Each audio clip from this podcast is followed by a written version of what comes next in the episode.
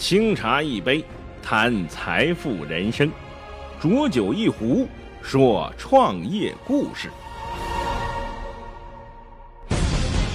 要永远相信梦想的力量，天生我材必有用，一定要做一个伟大的人。当一个企业不能给国家纳税的时候，你能称之为你是好企业吗？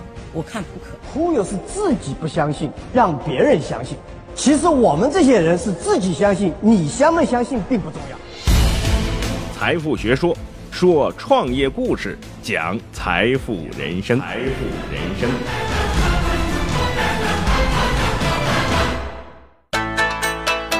人生在世，天天天，岁月穿梭，年年年，指点江山，砍砍砍，财富学说，谈谈谈。今天的财富学说呀。咱们给各位换个路子，之前呢，咱们给各位讲的都是名企名人的创业经历。那换句话说，人家是后来成事儿了，哎，赚着钱了，甚至公司上市了。你好不容易有个于嘉文，好歹人家也是当年名噪一时。那么，我跟咱们节目另外一个主持人徐浩，昨天我们哥俩还商量，说咱们能不能给各位讲点接地气儿的？哎，别总说在天上飘着那些。咱们也说说身边人的创业故事，那么这些故事呢，也许更有启发意义。说你整天说那个王健林，那王健林他是成了，但是他成功的路子你未必能复制。他说我有个小目标啊，赚一个亿，你未必有那个能耐。那可是身边人的创业路子，也许对咱们来说更亲切。咱们今天给各位讲这人呢，叫邹子龙。这邹子龙啊，就是咱们广东韶关人，一九八八年出生。这都接近九零后了。二零零七年，他是韶关的高考状元，考上了中国人民大学。哎呀，我的天哪，可把他父母给乐坏了。为啥呢？邹子龙他们家呀，祖祖辈辈都是农民，面朝黄土背朝天，土里刨食，看天吃饭。他们家出了邹子龙这么个状元，你说那能不高兴吗？那段时间，邹子龙他爸妈乐的呀，睡觉都能乐醒了。那真是朝为田舍郎，暮登天子堂那感觉呀！老邹家出了个状元呐！哎呀，咱们家改换门庭啦，从此以后，哎，不用再当农民了。哎呀，儿子考上中国人民大学，哎呀，毕业以后进国企，考公务员，以后当个处长，当个厅长，显耀门楣。哎呀，那段日子，老两口就沉浸在喜悦和对未来的憧憬当中啊。那中国人民大学邹子龙选的是什么专业呢？这哥们挺有意思，他从小啊就在田间地头长大，对这个土地、对农业有着一种特殊的感情和感觉。他选择的是农业经济管理专业。二零一零年，要不说人家学习好呢，他又获得了北京大学的经济学学位。邹子龙是二零零七年上大学，按理说二零一零年还没毕业呢。就还没毕业，他心里就开始活泛了。怎么活泛呢？你看大三了，眼看大四了，得找工作，你得确定就业方向。他的同学们呢，那就业方向都很明确，进国企呀，进金融机构啊，毕竟是学金融的嘛，或者考研呢，要么出国呀，或者进外企呀。邹子龙没有，他觉得我从农民中来，我又学的是农业经济管理专业，我学成之后，我得回到农民中去。而且邹子龙从小啊就对这个土地很依恋，于是还没毕业的邹子龙，他就选择到珠海一处偏僻的山区，干嘛去了呢？开荒种地去了。同时他拉俩合伙人，一个合伙人呢是他女朋友，这女孩啊是重庆姑娘，叫陈艺好。她在人大学的是什么呢？学的是艺术专业。你说你让一个学艺术的姑娘跟你去种地去，这文不对题呀！你让谁说，谁都觉得有点差着，有点委屈。这姑娘拿着人大的文凭开荒种地呀！一开始他女朋友不同意，而且他女朋友呢已经被一家电视台录取了，应该是我的同行，哎，应该是做媒体的。可是架不住啊，邹子龙能劝呐，说你看看你留在大城市有什么好的？交通又堵，房价又高，空气质量又差。咱们回归田园，过那种田园生活，你看多好。这时候啊，重庆姑娘那种真性情的特质你就看出来了。就是说我男朋友要去完成他现代化农业的梦想，那我就一万个不愿意，我也支持你，我跟着你去。俩人去了，这算是他一个合伙人。另外一个合伙人是谁呢？是他大学的一个好兄弟，叫冯永久。仨人跑到珠海三灶承包了一个山头，开荒种地。开荒种地呀，不像各位想的那么简单。说我扛个锄头到那一刨，我就算种地了，我能吃点苦，到秋有收成就行了。那不行，你得投本钱。这地首先不是你的，你得出钱承包。那邹子龙哪有钱呢？打电话跟家里借钱，老爹老妈攒了一辈子的积蓄三十万，邹子龙拿去承包一个山头。虽然邹子龙学的是农业经济管理。可是他学的不是农业技术，他毕竟啊没有种植经验。种植标准，邹子龙定的，定的什么标准呢？叫有机农业。咱们一听有机啊，可能想的很多。实际上有机是什么呢？就说的是不用人工复合肥，不用农药，哎，纯天然、纯绿色，包括家禽家畜的饲养啊，也不用人工饲料。都用纯天然饲料，甚至上山要打猪草啊啊等等等等。你看现在市场上流行的这个土猪那个土猪的，呃，实际上也有有机农业那点意思。那么标准制定下来了，你实际的生产过程，你不用人工复合肥，你这庄稼怎么长得好？你不用农药，你怎么捉虫？啊，你不用人工的一些东西，你怎么解决实际生产的问题？你邹子龙没经验，所以他只能向当地的农民来请教。那刚到珠海，没有现成的农地给你耕，种地各位可能没种过。我小时候种过地，说有这块荒地，你能不能种？不是说你点下种子你就能种，你得先开荒。这地上面原来长的树、长的草，你都得先给它平了。然后有的地呢坑洼不平，你先把地呀先给它整平了。整平之后，你还要翻地，你把这土从里到外给它翻一遍，让土松了以后，哎，这个时候你才能。拉出垄来，哎，往上点种啊，往上种庄稼，这活儿啊真不好干。我小时候啊干过一段时间。我跟各位这么说，就现在各位让你去拿锄头去刨地去，十分钟你两手准起泡，就是这个概念，特别累呀。财富学说说创业故事，讲财富人生，财富人生。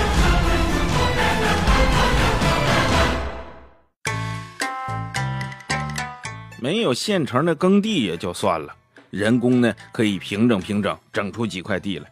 没有水怎么办？没有电怎么办？这都是现实亟待解决的问题。你比如说没有水，灌溉成问题。可是邹子龙呢想了办法，通过大量实验，最终把很远地方的山泉水给引过来，拿来种地。那没电怎么办呢？邹子龙也有办法，拿六个电瓶串起来。白天呢搬到地头当生产用电，晚上搬回他那小屋当生活用电。哎，就这么将就啾啾的对付过来。咱们说呀，你不当农民你不知道啊，开荒的日子是最苦的，每天差不多十个小时泡在田间地头。就在这中间，他当初的一个合作伙伴叫冯有九的，他那大学的好兄弟受不了了，说这个日子苦能吃，什么时候能看见亮？钱投下去了，什么时候能回本儿？什么时候能挣钱？我看不到希望啊！于是他跟邹子龙说：“哥们儿，这么的，买卖不成仁义在，婚姻不成友谊在，青山不倒，露水长流，他年相会，后会有期。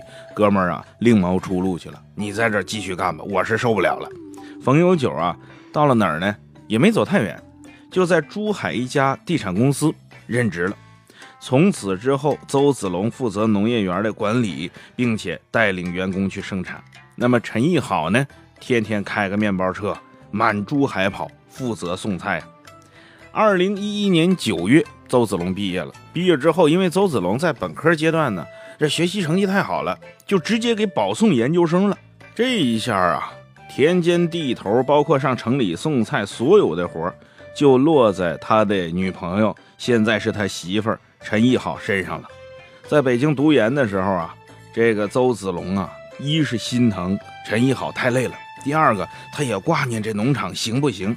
哎呀，邹子龙说那段时间做梦都梦到自己在农场干活，哪怕有一两天假期，他都连夜飞回珠海到农场看看。就在邹子龙干得热火朝天的时候，第一个反对的是邹子龙的父母。他父母就说了：“子龙啊，咱家祖祖辈辈都没出啥念书人，好容易出了你这么个状元，你现在大学毕业了，又保了研究生了，你不好好找份体面工作，你又跑回来扛锄头种地，你让我跟街里街坊、乡里乡亲的，我怎么说呢？”接着呀，邹子龙他们家周围呢，亲戚朋友、街坊邻居，那话更不好听。你别看老邹家那小子高考考得不错，又考了韶关状元，这个那个，又考上人民大学，咋的？你毕业之后不还是个农民吗？哎呀，这老邹家这小子真没出息，不像他小时候。小时候看着孩子挺精挺灵的，这怎么上了个大学把孩子给念傻了呢？说什么的都有啊。邹子龙呢，不顾家里的反对，也不顾那些流言蜚语，继续埋头在田间地头。你看他干别的不上心，按照他自己话说，他不擅长跟人打交道，他擅长啊跟蔬菜水果啊、鸡鸭鹅狗打交道。一听说下地干活，哎呀，那邹子龙跟打了鸡血似的，精神头也来了，眼睛也亮了，哎，马上提起锄头就要下地。可是有那句话您别忘了啊，叫理想很丰满呐，现实很骨感。邹子龙说呀，从二零一零年他大三升大四。扎根珠海那个有机农场开始，一直到去年，也就是二零一六年，他才勉勉强强实现收支平衡，还不包括这六年来基础建设的一些损耗。咱们说句心里话哈，做农业啊很难赚钱，做有机农业更难赚钱。为啥呢？有机农业听着挺高大上，哎，绿色食品呐，纯天然无污染呢。可是它有一点不好。靠天吃饭风险太大，你说这阵风调雨顺，哎呀，我丰收了，那挺好。你说这阵风不调雨不顺，我这农作物啊，可能就要减产。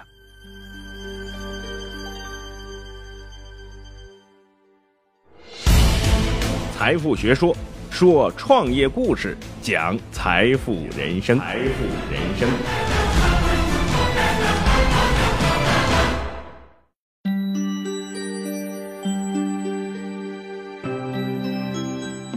举个简单例子吧，二零一二年超强台风韦森特袭击珠海，他这个农业园的蔬菜被席卷一空不说，养殖棚被吹垮了，鸡鸭牛羊死亡殆尽呐，那钱呐都不够发工资的，你发不出工资，谁还给你干活啊？农场员工啊几乎都走光了，正赶上这时候，他媳妇陈义好刚刚怀孕生孩子。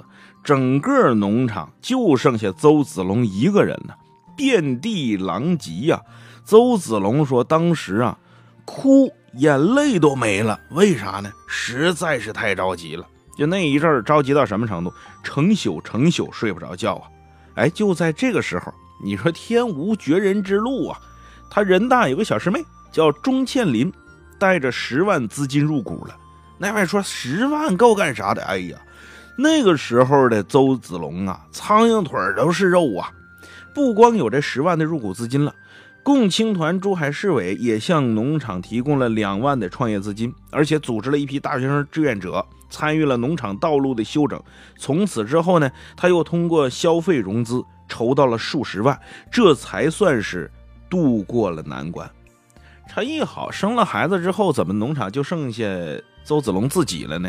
这邹子龙自己有点想法。他想法是什么呢？就是你看咱们的一些民营企业呀，往往就陷入到一个问题难以自拔。就这企业慢慢越来越大的时候，它就变成了家族企业了。哎，财务是我二叔，出纳是我二舅母，哎，这个工厂的主管是我大姨，门口保安队长是我小舅子啊，这全是里里外外亲戚。真正有能耐的人，不是你这家族的，他很难有晋升的空间。就为了避免这个嫌疑，邹子龙决定不再让他妻子参与农场的任何事儿。你给我专心在家带孩子，或者你搞你原来那套艺术也 OK，只要你不碰农场，你干啥我都不管。你看这一点说明啥？你别看邹子龙刚刚渡过难关，他觉得我这个农场未来能做大做强，哎，有这样的信心。妻子不送菜了，不管农场事儿了，谁送菜呢？邹子龙一琢磨，我那小师妹呀，她有十万块钱在我这农场里呢，她也算农场股东啊。就找到小师妹说：“师妹啊，这么着，以后送菜你来吧。”他那小师妹呢，也架不住忽悠，那我来就我来呗，反正我会开车。他师妹钟倩林就负责开车送菜。你别以为这是好活啊！珠海啊，对于钟倩林来说是个陌生的城市。有的时候呢，拿着地图，看着导航，接着客户电话，还得一边开车。钟倩林自己后来都说，想想那时候都不知道怎么过来的，挺危险。最危险一次，下雨天他跑山道回农场拉菜来，结果一个不小心，连人带车都翻到沟里去了，差一点啊就车毁人亡。万幸邹子龙啊。及时赶到，才避免了一出悲剧的发生啊！其实咱们这么说，很多人是向往那种山野田园生活，可是真让你过那日子，很少有人能坚持下来。包括邹子龙，他这农场也是，从二零一零年一直到现在，他这农场一年来来去去得有两三百人。哎，有的一开始干劲儿挺足，心气儿挺高，可是过几天这田园日子受不了了。没有 WiFi，没有网络，没有咖啡厅，没有消费场所，转身人就走了，过不了那日子。只有邹子龙和几个志同道合的很少一部分人留下来，成为今天的中坚力量。皇天不负苦心人呐！后来邹子龙在一个非常偶然的机会，得知一个模式，叫什么模式呢？叫 CSA 模式。这 CSA 模式啊，是英文缩写。翻译过来叫什么呢？叫社区支持农业，什么意思呢？就是说，你每年把钱给我，成为我的会员，然后呢，我负责按季度给你送蔬菜。哎，每周你们家吃的菜我都给你送。那位说，这不就是会员制吗？这不就是众筹吗？不是，你听他这名社区支持农业”什么意思呢？风险共担。就比如说吧，哎，这个小区有几户人家，呃，联合起来到我这农场来了，就看中这块地了。哎，这块地茄子、辣椒、西红柿、白菜长得都不错。那这块地所有出产的东西我们包，今年我们的，我把钱给你，你负责来帮我打理这块地。但是收成好坏风险咱们共担。如果收成特别好，那那我们几个赚着。如果说今年年景不好，哎，收成减产，那我们也没啥怨言。风险咱们一块儿来，这就是社区支持农业通俗的讲法吧。你也可以理解为一种伙伴式的会员制。那么邹子龙呢，觉得这个挺好，因为他有一套理论，说过去我们一直认为是什么，客户就是上帝，消费者就是上帝，哎，我得服务你，低三下四，我得伺候你。可是他觉得，客户也可以是伙伴，客户也可以是兄弟，也可以是朋友。我们不能自己承担风险的时候，我们可以让客户跟我们一起共担风险，但前提是你得对人家真诚，你得给人家真东西，得给人家好东西。那么一步一步，邹子龙熬到今天，呃，我在网上一查，什么新华网啊，呃，各大媒体呀、报纸、电视台、电台、网络都报道邹子龙的事迹，标题都差不多：高考状元、珠海种地记，哎，等等，就是这样的。那么你说邹子龙到今天算是成功呢，还是算失败呢？不好说，未来的路还很长。也许有一天，邹子龙迫于生计，他改行，拿着人大、北大，呃，双料的学士，再加上人大的硕士，他可以找一份非常好的工作，养家糊口，未来前程似锦。但是他也可能把他的这个农园做得非常大，把他这农场的模式复制到各个省市。各个地区也未可知。我们今天给各位讲邹子龙这故事，主要讲什么？讲邹子龙的心愿。邹子龙什么心愿？他说：“等我儿子长大之后，他即使有再好的学历，如果再选择回乡当农民，他不希望大家都以一种稀奇的眼光看待他，不以一种看待不正常人的眼光看待他，大家都能觉得这是一件可以接受、稀松平常的事儿。”这就是他的心愿。换句话说，什么意思？他希望通过他以及他的小伙伴和其他一些志同道合人的努力，让农民不再成为一种无奈的选择，让农民这种身份不再是土里土气的代名词，让农民这个职业也可以成为很多高学历人士的选择。那么那一天就证明我们的现代化农业梦想实现了。咱们跟各位这么说。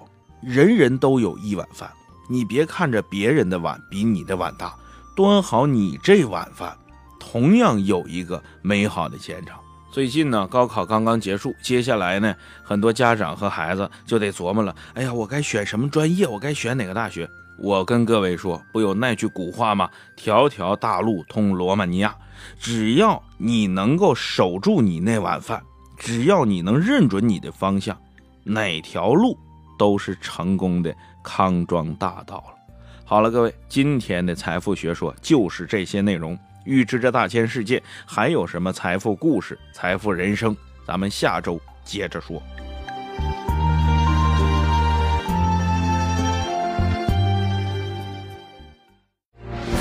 清茶一杯，谈财富人生；浊酒一壶，说创业故事。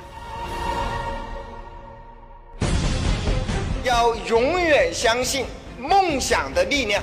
天生我材必有用，一定要做一个伟大的人。当一个企业不能给国家纳税的时候，你能称之为你是好企业吗？我看不可。忽悠是自己不相信，让别人相信。其实我们这些人是自己相信，你相不相信并不重要。财富学说，说创业故事，讲财富人生。财富人生。